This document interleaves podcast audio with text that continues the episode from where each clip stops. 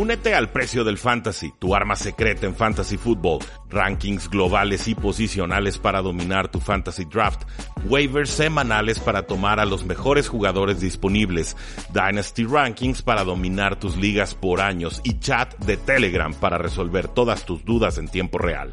Visita stam.store diagonal precio NFL o da clic al link en este episodio para suscribirte.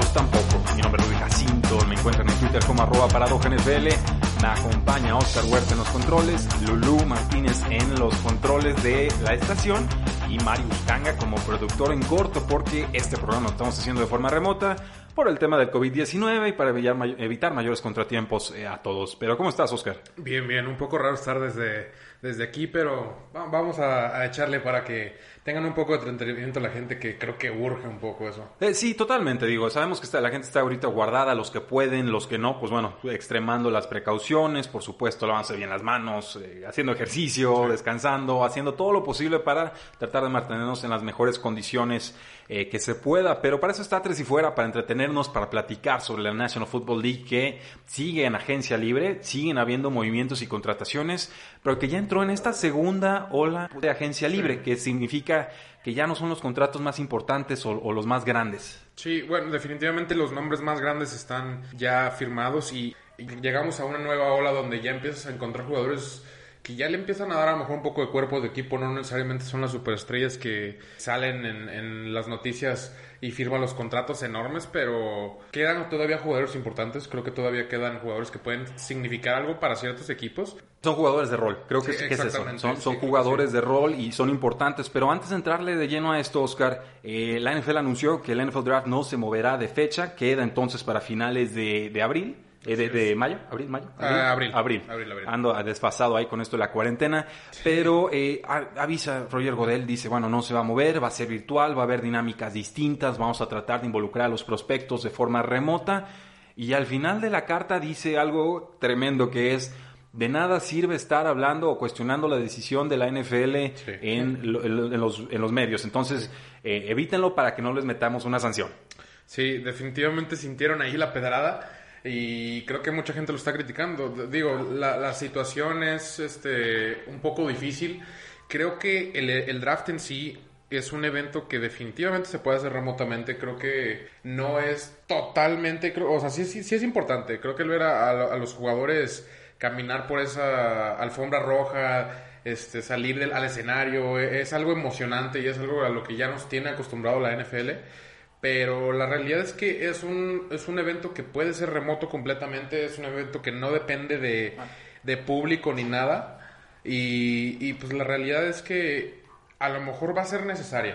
Va, va a ser, este, creo que va a ser para el mundo de los deportes, lo hablábamos la semana pasada, obviamente por, por este, porque pues se estaba parado el mundo de los deportes hasta que llegó la agencia libre y la realidad es que el draft puede ser otro otro grito de, de ayuda por así decirlo de la, de la NFL hacia el mundo de los deportes que, que va a ser necesario por la falta de actividad en general. Sí, y sabemos que la NFL quiere ser pionera, quiere estar controlando esto en, en- en tiempo real. Sí, bueno, y también lo que mencionabas de, de los prospectos, de tratar de involucrarlos, Mario. este, va, va a ser algo, algo importante. De hecho, si, si te fijas ahora en Twitter, en muchas redes sociales, los, los prospectos están utilizándolas porque pues, no tienen otra manera de demostrar. Hay muchos prospectos de, de escuelas pequeñas que se quedan cortos, que dependen de mucho de las pruebas, de los Pro Days, de, de, otro, de otras instancias para tratar de presumir lo que tienen, de, para tratar de demostrar que, que, que sí tienen el nivel para estar en la NFL y la realidad es que van a sufrir muchos que, que causaban dudas, que estaban ese- en ese ya merito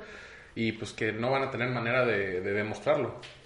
Oscar, en la agencia libre de los Arizona Cardinals fue movida tuvo sobre todo eh, la llegada de Andrew Hopkins por la vía del trade, un movimiento que eh, termina siendo el movimiento triunfal. Eh, pero por ahí renuevan también a Larry Fitzgerald por un año y 11 millones de dólares. Retienen a Kenyon Drake con la etiqueta de transición. Consiguen al pass rusher Devon Kennard, tres años 20 millones de dólares. Eh, consiguen también al defensivo Jordan Phillips, liniero de 3 años 30 millones de dólares, al linebacker Devondre Campbell, un año 8.5 millones de dólares, y el tackle ofensivo renovado que fue eh, DJ Humphries. En cuanto a pérdidas, pues solamente tendríamos que destacar la de David Johnson, pero con lo que conseguiste a cambio, entre comillas, es, nada. Eh, también renuevan a Marcus Gilbert, esto fue ayer, un tackle derecho, y con esto, con este mismo tackle, terminan de llenar, por así decir, los huecos obvios. Eh, definitivamente llenan todos los huecos de, de, Andre Hopkins, que a la ofensiva creo que era el único... Eh, eh, necesitaban un arma principal, creo que evidentemente ya la tienen. Fue un robo ese trade. Eh, a la defensiva tenían muchísimos más huecos, los cuales llenaron con todos los que mencionaste. Un línea defensivo, un linebacker interno, un linebacker externo. Y, y lo que a mí me gustaría resaltar aquí es que dejan el linebacker interno, uno, es un contrato de 2 millones que puede llegar a valer 8 millones. Está súper de béisbol, por así decirlo. Los que me entendieron, a lo que voy es que muchas veces dejan todo el dinero a, futuro, a plazos, por así decirlo. Son contratos raros para que te dé un poco más de libertad en, en, la actualidad. También el de Jordan Phillips, el primer año es de creo que 2.5 millones, algo así, y después se hace caro. Creo que están dejando muchos por sí eh, para el draft los Cardenales. Eh, tienen el pick número 8. Creo que es importante evaluar la posibilidad de que les llegue a Isaiah Simmons, linebacker, que es un unicornio en este draft. De otra manera, de no llegarles puede ser Derrick Brown, liniero defensivo, un tackle derecho, que contrataron, te digo, ahí a Marcus Gilbert, pero igual con un contrato eh, flexible. sí, eh, te soy sincero, Oscar, si no fuera por el movimiento por DeAndre Hopkins, me parece una agencia libre muy débil de Arizona.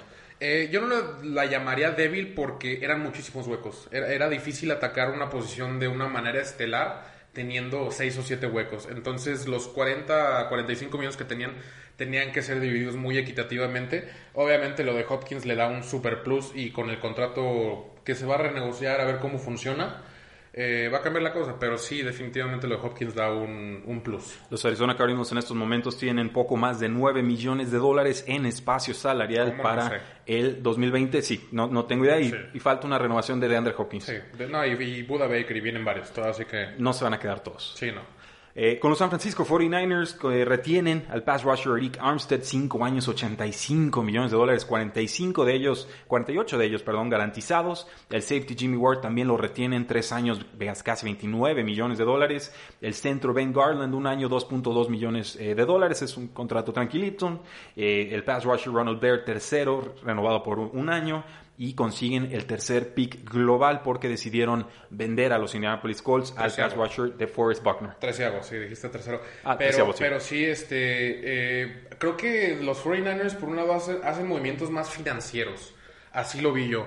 Eh, no, no obviamente dejan ir a, a, Buckner por un buen pick. Eh, a como lo veo yo es que le sacaste cuatro años un muy muy buen jugador y no le vas a pagar los 20 millones de dólares que quieres. Una, porque pues simplemente no puedes. Estás en una situación donde tu equipo eh, pues va a llegar eh, a, una situación de cap un poco apretada porque obviamente tienes 7 u 8 primeras rondas en tu línea defensiva, algo así. Eh, necesitan ese pick porque tienen el pick 31, a lo mejor van a buscar un receptor por ahí. Eh, Rick Armstead lo retienen después de un buen año, creo que había causado dudas ese jugador, pero se, se gana el contrato a pulso. Y va a estar un poco interesante. Creo que los Niners salen peor que como estaban antes de la agencia libre. Que era, lo normal, vienes de un año de Super Bowl, los jugadores te van a estar pidiendo renovaciones, eh, tienes estrellas en la línea defensiva, que es la, de las posiciones más caras, más allá de del coreback. Y ya alguien tenía que irse, deciden quedarse con Eric Armstead, deciden dejar ir a DeForest Buckner, que estoy seguro fue una decisión complicada para el equipo, pero financieramente razonable. se entiende. También pierden a Emmanuel Sanders y al, a la cerrada Levin Toilolo, que no es una pérdida importante. contra Arizona le metió dos touchdowns, creo, porque... Bueno, todos, todos le meten touchdowns a Arizona si son cerradas. cerradas. Sí, pero el, el tema de Emmanuel Sanders, ¿cómo lo van a reemplazar? Draft. Así es como lo veo. Yo creo que van a buscar a alguien con velocidad, alguien que sea capaz de, de ser ese profundidad, ese, target profundo que, Y Manuel Sanders de cierta manera era, pero evidentemente ya no trae la misma velocidad que quizá un Henry Rocks, quizá un Jerry Judy por ahí en el draft.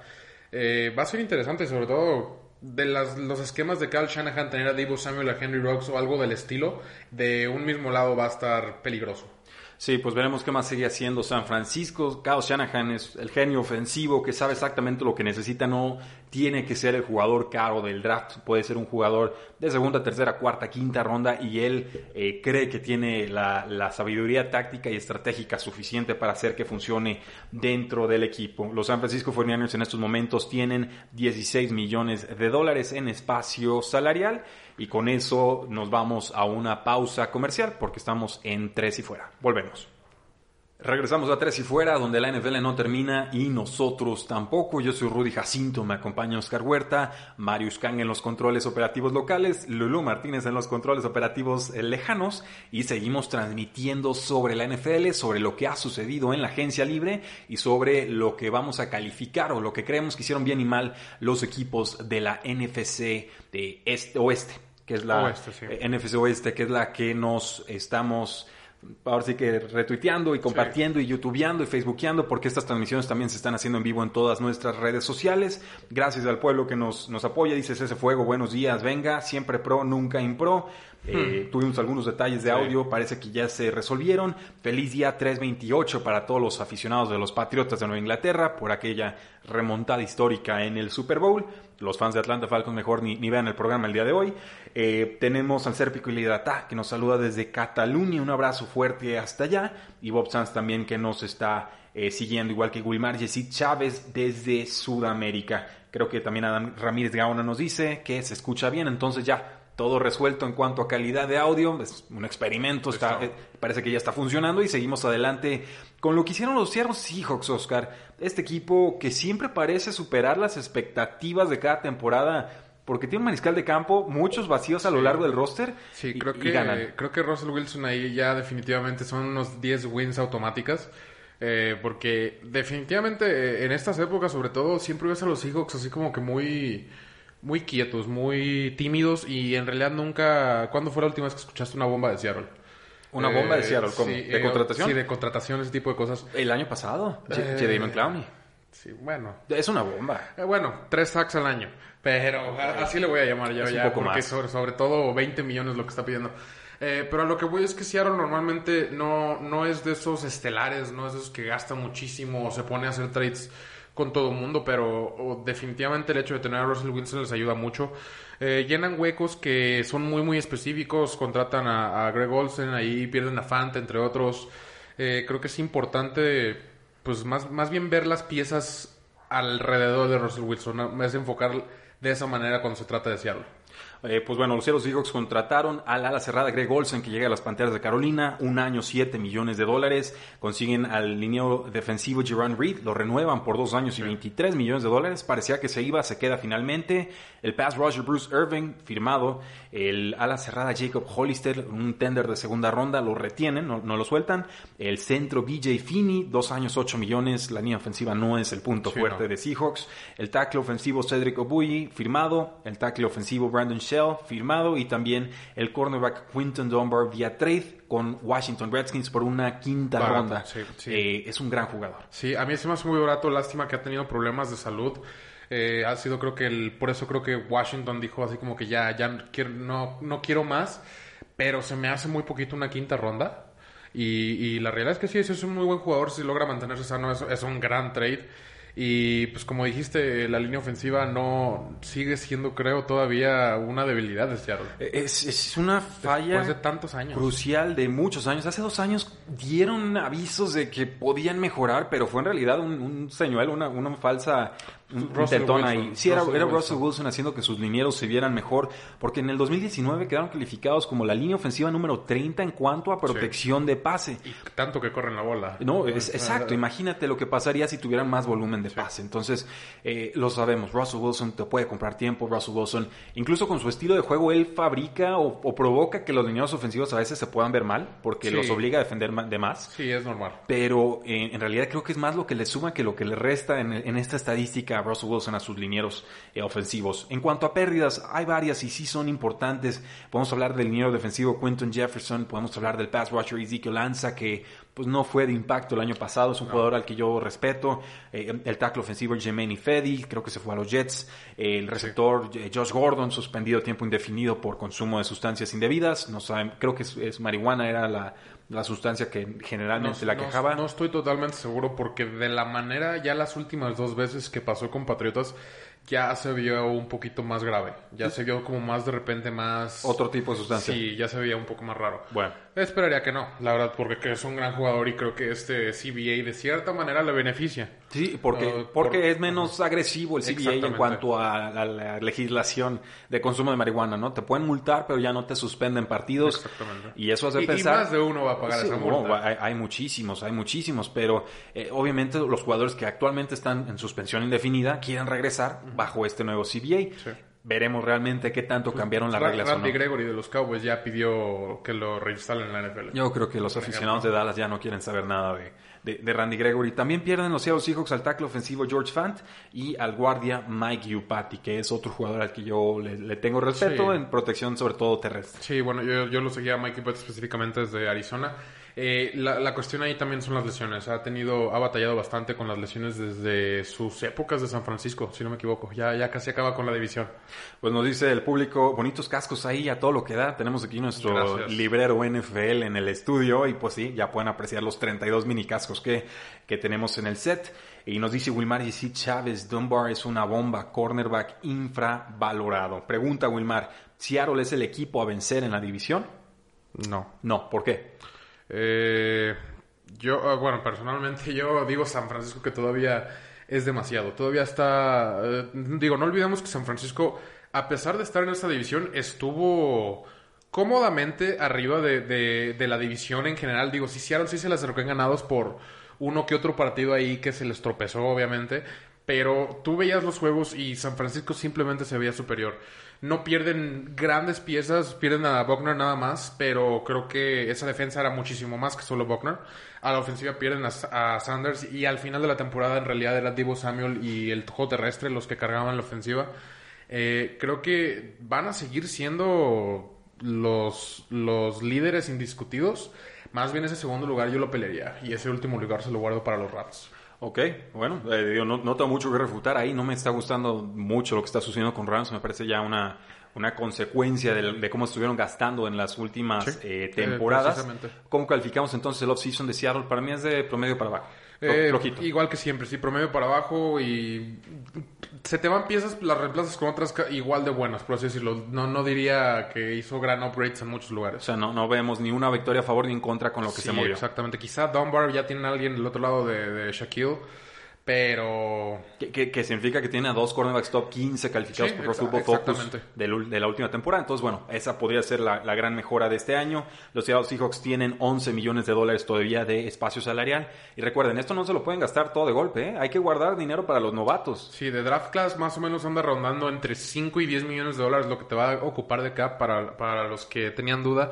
Obviamente dependiendo de dónde sea tu pick y cuál sea tu pick. Un quarterback gana muchísimo más que un receptor o que un linebacker o lo que sea. Entonces, por ahí los Bengals, por ejemplo, de entrada necesitan como 8, 9 para solo Joe Burrow. Bueno, y pasamos entonces a Los Ángeles Rams un equipo que renueva a su centro Austin Blythe, un equipo que renueva a su tackle ofensivo Andrew Whitworth, tres años, 30 millones de dólares, 12.5 de ellos garantizados, su jugador de 38, 39 años y lo van a aguantar todo lo que puedan porque eh, no se pueden dar el lujo de perderlo, esa es una realidad. El liniero eh, Sean Robinson, quien en teoría llegaba como reemplazo de Michael Brockers, a quien ellos creían que habían perdido, y finalmente no firma con Baltimore y se queda con los Rams, lo comentamos un poquito más adelante. Eh, llega Ocean Robinson por dos años 17 millones de dólares y Leonard Floyd firma por un año y 10 millones de dólares este pass rusher de los Osos de Chicago que nunca dio el estirón. Eh, se esperaba muchísimo más de Leonard Floyd. Yo recuerdo cuando fue drafteado yo dije, mm, me gusta. definitivamente. era un gran pick y mm, me encantaría ver si lo logran sacarle ese jugo que no le sacó Chicago porque definitivamente estuvo ahí. No sé qué tanto les convenga. Rams definitivamente le ha gustado en años recientes tratar de revivir ciertos lineos defensivos. Lo vimos con, hasta con Dante Fowler, que en Jacksonville había bajado su nivel con Sue, con, eh, con Brokers, con, con Pierce, no, con Pierce no, con... Ha habido muchos, hasta, hasta con Clay Matthews intentaron hacerlo. Entonces, entiendo por este lado, pero quiero ver cuál Leonard Floyd llega. No, y hay que ver las bajas, Oscar. Estas bajas son...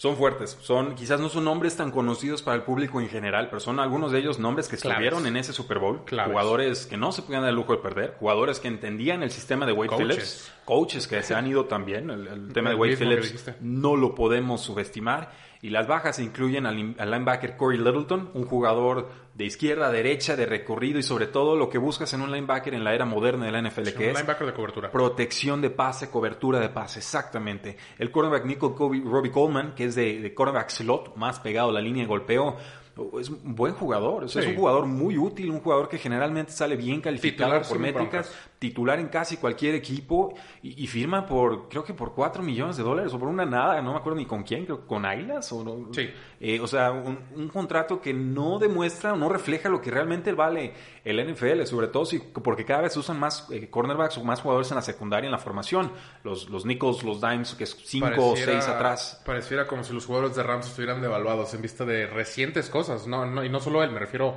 Brokers, o sea, varios que Littleton tardó en agarrar equipo. Sí, bueno. No le pagaron tanto. Eh, Dante Fowler no estuvo nada devaluado, ¿eh? Llega. es de los pocos. A, los Falcons, pero lo pierden ahora los, los Ángeles Rams. Mi duda ahí es: ¿qué tanto de lo que vimos de Fowler es gracias a que jugaba junto a Aaron Donald? Yo, yo también tengo esa duda. No, y bajo el esquema de Wade Phillips, obviamente es un gran esquema y es un gran coach. Dante Fowler, si lo comparamos ahí un poco con lo de Jacksonville, si lo piensas en Jacksonville también tiene, tenía muy buenas piezas alrededor. En Falcons va a ser él. Sí, nada, solo él. Y él. Solo nada más. Entonces creo que va a ser importante ver cómo juega sin ayuda. Sí, eh, eh, extraña el movimiento ahí. Vic Beasley sale, entra eh, Dante Fowler, pero bueno, hablamos de ellos en otro, en otro episodio de los Atlanta Falcons. Michael Brockers, buen jugador, no tackle, choque, consigue un poco de pass rush, es, el tipo de perfil también de, de no tackle que se busca. Parecía que si iba a los Ravens, no sabemos si por tema médico o por decisión del jugador, siempre no. Y entonces regresa a, Los Ángeles Rams por un contrato como de, creo que de 20 millones de dólares. Sí, creo que, creo que ahí era un problema contractual con los Ravens, por ahí leí que no llegaban a un acuerdo, mm. lo cual se me hace raro porque pues eh, pasa una o dos veces al año normalmente. Pasa cada año, a eso iba. Sí, pasa, y, pero es raro verlo, la verdad. Eh, es un gran jugador. Creo que les conviene a los Rams y cuando vio cuando vio que los Raiders lo iban a formar y vieron la hojita de su roster dijeron así como que, híjole. Sí, lo necesito. Y en cuanto vieron la oportunidad, yo creo que decidieron tomarlo una, ya lo conocen, el, contrato no está tan mal y, pues, la realidad es que, recuperan una pieza, pero son muchísimas las que se le fueron. Esta Las defensa, de por sí vimos que esta defensa sufrió el año pasado hacia el final. Este, le sufrió hasta contra equipos no tan buenos. Y, Como Arizona. Y, exacto. De, hecho, la semana 17 fue contra Arizona y estuvo cerca el partido. Goff ya vimos que pues no te va a resolver un partido él solo, depende de muchas piezas y ese mismo Goff ya no tiene a su corredor y posiblemente no tenga a su receptor en unos días. Y en la línea ofensiva también perdieron al safety Eric Weddle y al corredor Todd Gurley que también se fue a los Atlanta Falcons. Eh, nos dice Beto Mujía, Rams en grandes problemas y parece que estamos de acuerdo, Rams pinta para cuarto de la división. Es, es muy probable, así que si Arizona sigue por su camino y si los 10 wins de Russell son automáticos, no veo cómo ganen más de 8. Bueno, pues vamos a una pausa comercial y regresamos a Tres y Fuera. Regresamos a Tres y Fuera, donde la NFL no termina y nosotros tampoco. Yo soy Rudy Jacinto, me acompaña Oscar Huerta, Marius Kanga en los controles locales, Lulu Martínez en los controles remotos. Y seguimos hablando sobre nuestras calificaciones o evaluaciones de los equipos en la costa oeste, o bueno, ni tal en la costa oeste, en las divisiones oeste. Las, divisiones ya, ya están un poco mezcladas por ahí, no tanto movimiento, pero eh, se acomodó un poco esa división, división con lo de Chargers. Bueno, ya estaba de ese lado con lo de Las Vegas, ya está un poco más cercano. Eh, la de Arizona, de hecho, es la que ya está más adecuada a su nombre por, con lo de Rams que se movió a Los Ángeles. Ahora sí quedan todos en el oeste. Pero bueno, vamos con la división de la AFC Oeste para ver sus contrataciones. Sí, y, vamos empezando entonces con los campeones del, Super Bowl. Estos Kansas City Chiefs que se enracharon al final de temporada y me acuerdo perfecto en el podcast cuidado con Chiefs, se están enrachando, no son los del Estadio Azteca, ya está sano Patrick Mahomes. Eh, todo fue embonando para que entonces pudieran ganar ese partido, aunque tardaron tres cuartos en, aparecer. Pierden al liniero, bueno, le aplican la etiqueta de jugador franquicia al pass rusher Chris Jones. ¿Qué probabilidad darías, Oscar, de que los Chiefs lo, le aplicaran el tag para cambiarlo y así liberar un poco de espacio No, salarial? creo, creo- creo que fue principalmente eso. Creo que con esa intención lo hicieron. Y yo de verdad te lo juro que yo pensé que ya hubieran ido por él. Eh, ¿Algún No, equipo? No, sí, no pensé que... No sé cuánto esté pidiendo Chiefs en realidad por él. Una Supo- primera ronda. Supondría una primera o alta segunda por lo menos. Eh, no, obviamente no había mordido en el anzuelo, pero sí... Creo que eso es totalmente la intención. Creo que nunca en realidad pensaron en retenerlo a largo plazo. Es que el año pasado lo hicieron con D. Ford, a quien mandaron a los San Francisco 49ers, consiguen una segunda, Segunda ronda, ronda, si, sí si es, recuerdo sí, bien, y luego casi se arrepienten porque les estaba haciendo ahí el mandado en el. Super Bowl. Pero eh, el- y el tema también lo saco a colación y por eso estoy brincando entre los movimientos de agencia libre y el espacio salarial que les queda a los equipos, porque Sí. los Kansas City Chiefs ahorita tienen menos de un millón y medio de dólares disponibles. Y cuando digo menos de un millón y medio es pásense del cero, síganse al millón negativo y ya en el millón mi- están con un millón doscientos cincuenta y dos mil dólares negativos de espacio salarial. O sea, Chiefs ahorita no tiene autorizado hacer ningún movimiento que no sea un recorte de jugador. Bueno, ganan el Super Bowl. Creo que empecemos por ahí. Eh, Es gran parte de la explicación de por qué está pasando esto. Eh, van a perder muchos jugadores, pero no van a perder ningún jugador de suma importancia. Eh, pierden a Sammy Watkins, por ahí hay uno que otro liniero Bueno, bueno, defensivo. a- a- a- Sammy Watkins sigue en el equipo. Bueno, siguen el equipo, pero lo va, hay conversaciones de que lo van a perder, que van a buscar ir por él. Se habló de Filadelfia, se, habló- se ha hablado de muchos equipos. Creo que ahorita la, la comodidad más grande son los receptores, por alguna razón, no los corebacks, eh, Sí. curiosamente. Y, y partiendo de ahí, creo que, pues, te- te- como te digo, ganaron un Super Bowl y simplemente pues no puedes tener un equipazo y tener espacio salarial. Es- es O una o sea, la otra. o sea, es una o la otra y esa es la- una cosa grandiosa que a mí me encanta de la NFL. Eh, si eres bueno, simplemente pues no vas a poder contratar porque no tienes dinero. Y ganaste el Super Bowl. Yo, yo cambiaría totalmente mi espacio salarial por un Super Bowl. Sí, totalmente. Ahora, el tema de Sammy Watkins es importante porque no lo ha cortado el equipo, porque fue el rumor la especulación a lo Sí. largo de todo el final de temporada por, por lesiones, por la- está muy talentoso, es muy talentoso, la producción no siempre es consistente. Rellenó bien cuando estuvo lesionado ahí Tyreek Hill. En postemporada jugó muy bien. Ajá, sí. Se encendió y eso creo que lo valora mucho el equipo. Pero les va a tener un cap hit de 21 millones de dólares en 2020, que Sí. es completamente Es- sí. insostenible, sobre todo si estás pensando en, en renovar a Patrick Mahomes en este próximo año.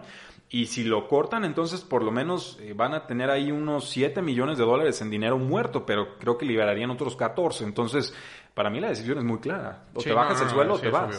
No, es obvio. Eh, retenerlo va a ser difícil, sobre todo por los novatos que tienen ahí esperando.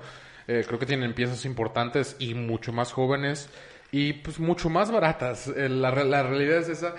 Y, vas a tener que dejarlo ir. Yo no creo que lo retengan, no creo que lo renegocien porque en realidad tienes cuatro armas aparte de él. Sí, totalmente. También, pues, mantienen a Damien Williams, toman su opción de contrato, creo que era como de 2, 3 millones de dólares, un regalo. Esto no exime a los Chiefs de poder tomar un corredor en el draft. Y por ahí lo que perdieron es al cornerback Kendall Fuller y al pass rusher Emmanuel Ogba, que no se distingue precisamente Sí, por no. llegarle al coreback. Sí, no, no había sido efectivo últimamente.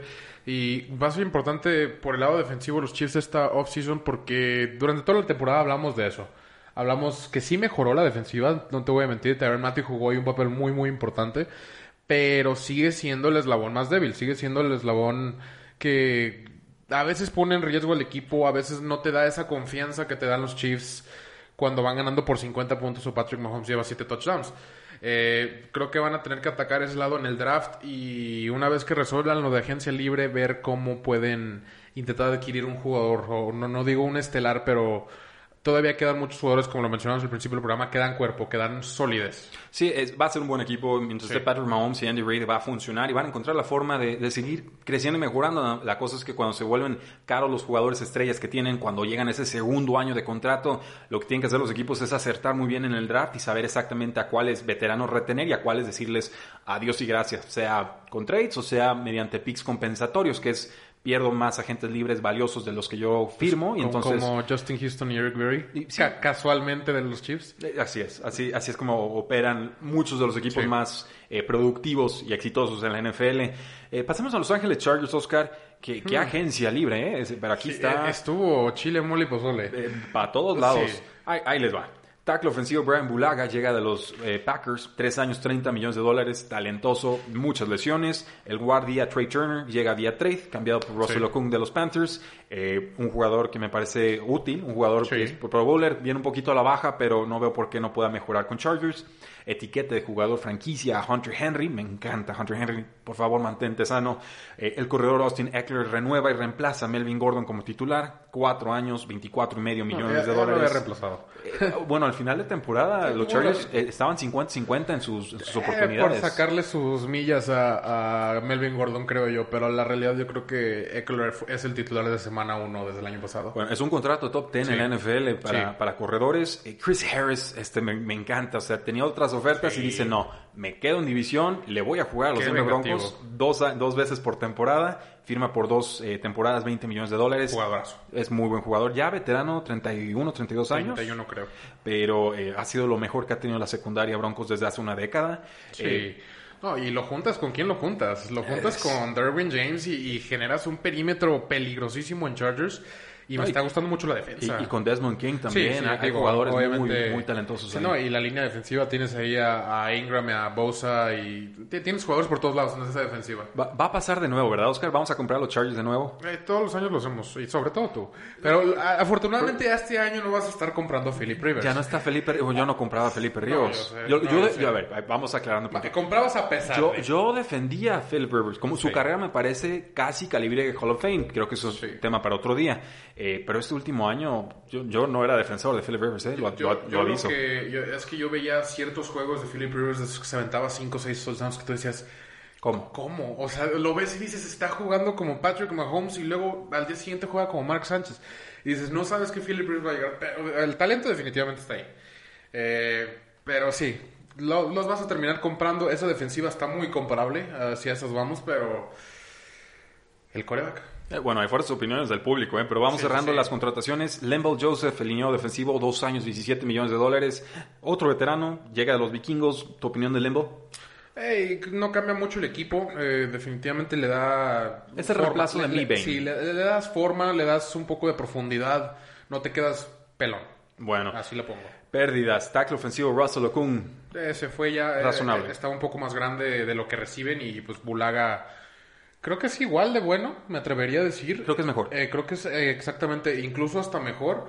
Las lesiones son una duda ahí, pero pues... Okung también. Ajá, exactamente, entonces y le pagas menos. Philip Rivers se fue a los Indianapolis Colts, Melvin Gordon se fue a los Denver Broncos, el safety Adrian Phillips sale del equipo, se fue a los Patriotas de Nueva Inglaterra, un safety eh, útil, así, Sí, así en, buen en compañero. promedio, y el linebacker eh, Thomas Davis se va a las, eh, eh, los Washington Redskins para regresar con Ron Rivera. El Creo que, creo que en el balance salen ganando, eh, o sea, si, Sí. si Philip Rivers se mantiene como el coreback que vimos el año pasado, gana arrasando Sí, Chargers. definitivamente. Eh, creo que ese- Chris Harris es el que los pone en ese top de, de la agencia libre en cuanto a de, de calificaciones. Eh, ahora, nos dice el pueblo, eh, Lembo Joseph de los Vikings llega para cambiar a Miven, que lleva a la baja. Ah, Nos dice Adam Ramírez Gaona, tiene toda la razón. Cese Fuego, ya divórcense de Chargers, dejen de apoyarlos. No, yo, yo nunca he sido eh, gran apoyador de Chargers. Más bien, yo defendía más a Rivers. Creo que Rivers, como dije, puede darte unos partidazos.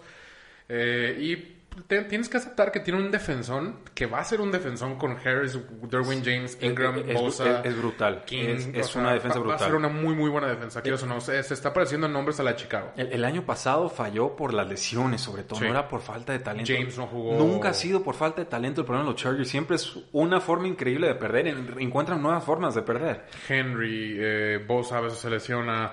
Eh, Derwin James estuvo fuera 10 semanas, creo. Sí, fue, fue por todos lados. Si Terrell Taylor queda como mariscal de campo titular en la semana No. 1 para los Chargers, No. ¿eso es mejor que tener a Philip Rivers a sus 38, 39 años? Ay.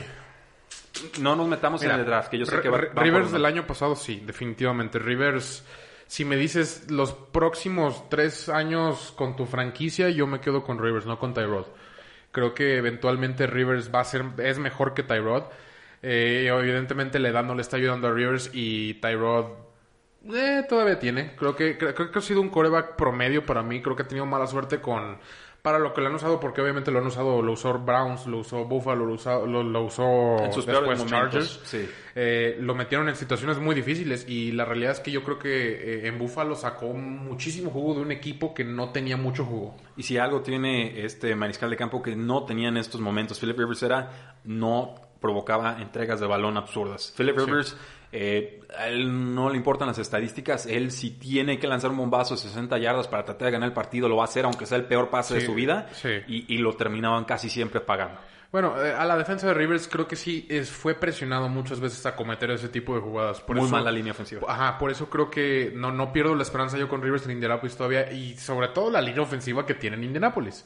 Ahora que lo mencionas, es, es creo que la mejor de la liga y, y creo que sí podemos ver un Rivers de antes. Pero bueno, es tema para otro día cuando hablamos de Indianapolis. Sí, nos dice Wilmar y Chávez, creo que este año iré contra Chargers cada que lo agarre Rudy. Creo que es una buena buena apuesta en general. eh, los Chargers a veces nos, nos hacen sufrir mucho, pero Ah, luego los defiendo y acierto. ¿Y dónde estaban todos? eh? Se van a la cueva. No, no se hagan. No, Eh, bueno, si los escoges cada semana, eventualmente le vas a atinar. Bueno, pues el año pasado lo hubieras fallado más de lo que latinabas. Y eh, Beto Mungía nos dice, Rivers con Colts llega a playoffs. A final de conferencia lo leyeron aquí primero. A playoffs sí, final de conferencia yo no meto las manos ahí. ¿eh? Considera que estás hablando de Patrick Mahomes, Lamar Jackson, Ryan Tannehill. Ryan Tannehill. La- Eh, no, sí, sí, todavía, ya se fue Brady, pero todavía hay con qué. Todavía la FC no está muerta, tranquilos. Creo que es más difícil llegar a la postemporada en la NFC, pero creo que es más difícil llegar al Super Bowl por la AFC. Eh, sí, sí entiendo, sí, creo que sí puedes tener razón. Y específicamente hablando, la división no la tiene tan fácil. Bueno, pues vamos a una pausa comercial y terminamos de hablar sobre todas nuestras calificaciones en la AFC Oeste en esta agencia libre. Regresamos a Tres y Fuera, donde la NFL no termina y nosotros tampoco. Rudy Jacinto, está Oscar Huerta, Marius Kahn en controles, Lulú Martínez de forma remota. Muchas gracias por tu apoyo, Lulú. Y seguimos hablando de la NFL y ahora tenemos que entrarle al tema de los Denver Broncos, que eh, está larga su lista de movimientos. Vamos eh, por partes, Oscar. Primero, etiqueta de jugador franquicia para Justin Simmons. Exagerado. Safety. Exagerado. ¿Te parece? Eh, eh, eh, a mí es muy, muy, muy bueno. Más bien yo personalmente nunca, hizo- nunca usaría una etiqueta de jugar franquicia en un safety. Pero son 11 millones de dólares, Eh, no, sí, o sea, no es la más te cara. te sale barato. Más, más bien creo que yo no me llegaría a la molestia. Por lo mismo que es, un, es una posición barata, renuévalo. Creo que no, no te puedes llevar mayor problema por una renovación que te va a salir 11, 12, 10, 3 años. De todos modos le vas a pagar eso. Sí, y, es un jugador que sí vale la renovación. Lo que, sí, lo que sucede aquí es que no llegaron a un acuerdo a tiempo, entonces la aplican la etiqueta Sí. y hay tiempo para llegar a ese, a ese acuerdo que tú dices. Exactamente, creo que más bien va, va a ir por ahí por parte de los Broncos y Simmons. Y, y, pues es un jugador, que, como te decía, sí, sí vale, sí vale la extensión, sí, no es un jugador que te causó duda, que quieres verlo un año más a lo mejor. Eh, no es un corredor. No, de entrada no es un porque corredor. como que ya, ya van a empezar a hacer así los corredores. Pero el jugador me encanta. El jugador me encanta, la etiqueta se me hace innecesaria. Bueno, yo creo que la etiqueta la aplican justo para Sí. comprar tiempo. Si no llegan a un acuerdo a largo plazo, entonces sí creo que John Elway está pecando de, de inocente Sí, no, porque es, un baluarte ahí en la, en la secundaria. Consiguen al defensive lineman Jarrell Casey vía trade por una séptima ronda de los Tennessee Titans, que no había necesidad de, de- de venderlo, de soltarlo, y luego lo reemplazan con Big Beasley, que es un pass rusher que no ha estado funcionando bien con los Atlanta Falcons, Sí, no. que tuvo una primera gran temporada con los Falcons, se infló de capturas de corva contra rivales débiles. Sí. Confirmó que eso fue la forma en la que atrapaba a los mariscales de campo, no, no consistentemente. Y hizo una diferencia como, si recuerdo bien, unos 3, 4 millones de dólares entre lo que le iban a pagar a Gerald Casey y lo que terminan pagándole a Big Beasley, que es, para mí es como un jugador de tres niveles para abajo. Porque Gerald Casey para mí es linero top. Sí, Casey definitivamente está entre ese eh, top 10. Es, es de esos que hablas cuando hablas de un línea defensivo. Eh, Yo, yo lo llamo el mejor defensivo del que nunca han escuchado hablar. Sí, de hecho, eh, es que los obviamente cuando no juegas en Dallas, cuando no juegas en Giants, cuando no juegas en Pittsburgh, eh, muchas veces es difícil sacar tu nombre y muchas veces no te conocen porque pues, no estás en esos juegos de primetime. Eh, evidentemente es un gran, gran jugador. Una séptima ronda se me hace... eh, Es un regalo. Es no, un no, regalo. Lo comparo hasta con el trade de Hopkins. De verdad es a lo que voy. Eh, eh, no, a lo mejor no del mismo impacto, a lo mejor no del mismo boom, pero en cuestión de retorno y, y demás, definitivamente está en ese nivel. Es un gran, gran jugador. Y. Eh, y co- y- no, no, es que no sé qué decir. Es- o es- sea, es- es consistente. eh, eh, mi única pregunta es por qué no fue Arizona por él. ¿Por qué no fueron los otros 30, Ajá, 30 equipos 31? por él? No, no me explico. Sinceramente, no, yo creo que Titans no tenía Sí. por qué soltarlo. Eh, pero bueno, fue, fue la decisión que tomaron. Eh, consiguen al cornerback AJ Boye vía trade de los Jacksonville Jaguars, otro buen cornerback. Con un Sí. año débil este, este pasado, pero La ¿quién, edad. quién no en Jacksonville? Eh, sí, Jacksonville sufrió una decadencia de, de talento. No de talento, más bien como que todo el mundo se enfadó. Todo el mundo dijo, ¿sabes qué? A todos, todo el mundo aguantemos este año y nos vamos todos. Y efectivamente se fueron todos. Todos. Eh, creo que eso es lo que estaba pasando, pero pues, ¿qué, qué más te digo? Ahí con Jacksonville. No, no, es, es difícil. Otro día hablaremos de ellos. El guardia Graham Glasgow llega al equipo por cuatro años, 44 millones de dólares, 25 de ellos garantizados. El running back Melvin Gordon también pasa de Chargers a Broncos, dos años, 16 millones de dólares. 13.5 de ellos garantizados. Es para lo que se le está pagando a los corredores en la actualidad es, es, es muy oneroso y me habla de que los Broncos le tienen muchísimo respeto a quien era un rival divisional y a quien conocen muy bien. Mi pregunta, Oscar, es, ¿era necesario? Porque Philip Lindsay te está cumpliendo Sí, con dos temporadas de más de mil yardas Exactamente. y Royce Freeman entiendo que no está eh, cómodo en el equipo, que no está produciendo. Pero podías conseguir un corredor en el draft y te ahorrabas esos 13 millones y medio garantizados y los gastabas quizás en otra posición, otro receptor para Drew Lock que van a estar toda la ayuda del mundo. Sí. No sé, o sea, entiendo que quieran proteger al mariscal de campo joven con un juego terrestre poderoso, pero creo que hay, mejores formas de gastar ese dinero con todo y que Melvin Gordon me parece un jugador de promedio para arriba. No de mis Sí, favoritos, sí. pero te cumple. Eh, mira, estoy totalmente de acuerdo. Creo que John Elway lo que le pasa es que dice, ah, corredor top 5 a descuento. Ajá. Pero la realidad es que no, la, la- así que el, el trend que traen ahorita los GMs no le han avisado a John Elway, creo, de no pagarle a los corredores. ¿En qué- en qué año vive John Elway? Sí, yo creo que anda como unos 20 atrasados. ¿Sí? Sí, más o menos. Por, o sea, por el tipo de movimientos, el traer a Joe Flaco, el traer a Keenum, ese tipo de cosas, sí te hace pensar que está muy, muy, muy atrasado. Pero, sí, no sé, creo que siente que Melvin Gordon lo hizo trizas durante años y dijo, ahora quiero tenerlo yo. Y más si me va a costar nada más 8 millones, según él. Según Eh, La, la realidad es que pues, tienes a Lindsay, como lo dijiste tú, no, no, es un jugadorazo, es un super corredor. No fue No te drafteado aguanta y a- toda la carga. A lo mejor el güey no le necesita un flash ahí en, en el backfield, como lo tuvo con Terrell Davis en su época. Sí, creo que el, el tema con Lindsay es gran jugador explosivo, un undrafted free agent que termina robándole el puesto a Royce Freeman, que fue una cuarta ronda, pero eh, ha tenido algunas lesiones, no te aguanta los 20 El- toques de balón por estilo. juego. Sí. El, el estilo de correr de Lindsay, su tamaño obviamente no es el más grande. Gordon es un corredor muy diferente. Es de choque. Pu- puede que estén ahí planeando una dupla, un comité de cierta manera con terceros, primeros y segundos downs, cada quien ahí rotarlos, como, dependiendo de la situación, pero no es necesario, no, no era un movimiento necesario. Y Royce Freeman queda completamente desfasado del backfield. Me, me parece que estamos de acuerdo en eso. Sí. Ok.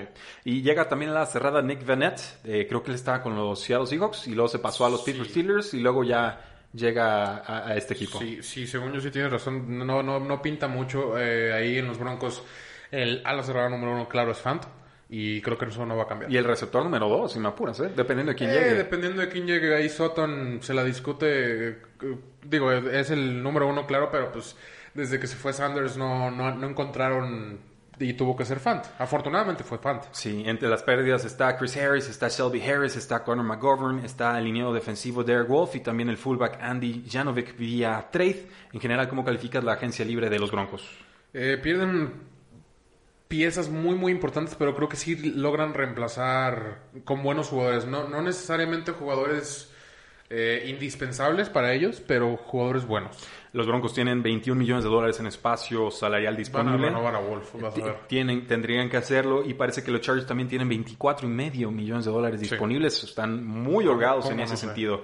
Eh, pues cortando al coreback. Es, es- Sí. Esa es la, la forma fácil Sí, de, que, de que ahí, liberar. ahí es donde puedes pensar en ya a lo mejor una situación de trade. Todavía hay jugadores. Hablamos de Chris Jones hace rato, eh, Yannick Ngakwe y todavía sigue disponible con los Jacksonville Jaguars. Y ahí es donde ese poquito espacio salarial puede que entre en, en cuestión. el jugador extra, el jugador clave. Y pasamos entonces a los Oakland Raiders, que a diferencia de los últimos dos equipos que mencioné, solamente tienen unos, ¿cuánto? Tienen 6 millones de dólares en espacio salarial disponible. gastando. Ah, son gastalones, ¿eh? Sí, sí, así que... Las Vegas, Raiders. Bueno, le dije Oakland Raiders, Eh, ya Las acostúmbrense. Vegas, Las eh. Vegas Raiders, así va, nos va a pasar a todos, ¿eh? Todavía estamos algunos diciendo San Luis Rams Solo Raiders. y mejor. otros San Diego Chargers y que otra vez quieren que cambiemos a Las Vegas Raiders. Chicago Cardinals. Sí, oye, ándale. Eh, ¿qué, qué, qué? no, pero sí. Eh, Las Vegas Raiders. Eh, anduvieron activos. Eh, Mike Mayock y Joe eh, Gruden son conocidos por estar activos desde el año pasado, del- que fue el primer año de la dupla esta ejecutiva.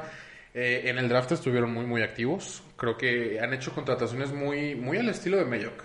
Sí. Sí, se, se notan. Pues ahí va, el linebacker Corey Littleton que dijimos nos gustaba en Los Ángeles Rams, 3 años 36 millones de dólares, palomita, el linebacker Nick Kuchowski, un in- in- middle linebacker Sí. muy útil, 3 Arma- años, 21 armaron- millones. Armaron una combinación ahí muy, muy interesante de linebackers. De un, de un plomazo sacaron Sí. una dupla excelente, el cornerback Eli Apple firmado, eh, el cornerback, el cornerback Marcus Mariota firmado y un contrato de unos 8 o 9 millones de dólares, ¿eh? Sí, me, me recordó un poco cuando, cuando le dieron a Bradford eh, 15 millones y luego a Glennon 7 y... No entiendo qué hace Mariota ahí una, porque pues el sistema simplemente no, no, no concuerda. Yo- creo que sí, es, es como una ofensiva de costa oeste y obviamente John Gruden está Sí. apostando a que él, eh, él es más importante que el coreback que tiene. Entonces le va a dar la oportunidad a Marcus Mariota Sí. que tiene algunas herramientas como coreback titular y obviamente el equipo está desencantado con Derek Carr, es- eso está claro. Sí, creo que le atinaste totalmente a, a lo que... A, a que Gruden se siente más importante que el quarterback y puede que sea. y no creo que esté equivocado, ¿eh? Sí, no creo que, no creo que esté equivocado, sobre todo los quarterbacks que tiene. Es- y a Derek Carr le Eh, cuesta pasar en profundidad. Es. Pero sí, y pues Mariota no, tampoco no es como que tenga muy buen pase profundo. Tiene- Pero- Creo que tiene mejor eficiencia profunda que, que Derek Carr. No sé si el, si el pase llegue más bonito. Pero Es probable, pero sí, definitivamente la dupla que tiene ahí a mí no me convence. El ala cerrada Jason Witten un año casi 5 millones de dólares. Yo no sé para qué. Eh, sí, eh, sobre todo el monto. Él, él, digo, él, él puede ser una contratación de vestidor, de cultura, de lo que quieras. hombre, pero contrátalo de coach. ¿Para que le pagas 5 Pero- millones de dólares? Ya tienes a, a- a Darren Waller, tienes a. Foster Moreau, un gran novato que va a dar el segundo paso, segundo año. Tiraron 5 millones a la basura, ¿eh? Sí. Y, qué lástima que lo digamos con Jason Witten, que es un histórico y va al Salón de la Fama. Jason Witten ya se retiró y regresó, pero como que no regresó bien, ¿eh? O Sí, sea, no, y aparte el hecho de verlo en, en ese jersey gris o blanco, no, como que no, es de esos jugadores que yo digo, ¿por qué no te quedaste en tu equipo? Te retiraste en tu equipo y, y así toda la vida. Mira, Dallas. Dallas le rogó a Jason Witten que volviera al retiro. Y un año después lo soltó. Eso tendría que decirnos absolutamente todo lo que tenemos que saber sobre Sí. el momento que vive Jason Witten. Pero bueno, los Raiders 5 millones ahí. El safety Jeff Heath, 2 años 8 millones. El pass rusher Cal Nassib, que pues, no es un pass rusher de excelencia, pero No, 3 años, profundidad. 25 millones de dólares, 17 garantizados. Eh, los pude haber ahorrado, creo yo. Y el receptor Nelson Aguilar, que llega a las Águilas de Filadelfia por un año. Las pérdidas incluyen a el safety Carl Joseph, al cornerback Darren Worley y al safety Curtis Riley. Entonces, por ahí creo que va el draft de los Raiders. Eh, sí, sí, el draft de los Raiders, hay que recordar que todavía tienen dos picks y no están tan malos los picks. Este, unas 13 o 14, si no me equivoco, y luego todavía tien- tienen otra en los medios 20, por ahí, más o menos. Y están armando algo interesante. Creo que medio que Gruden están haciendo un trabajo curioso, pero bueno.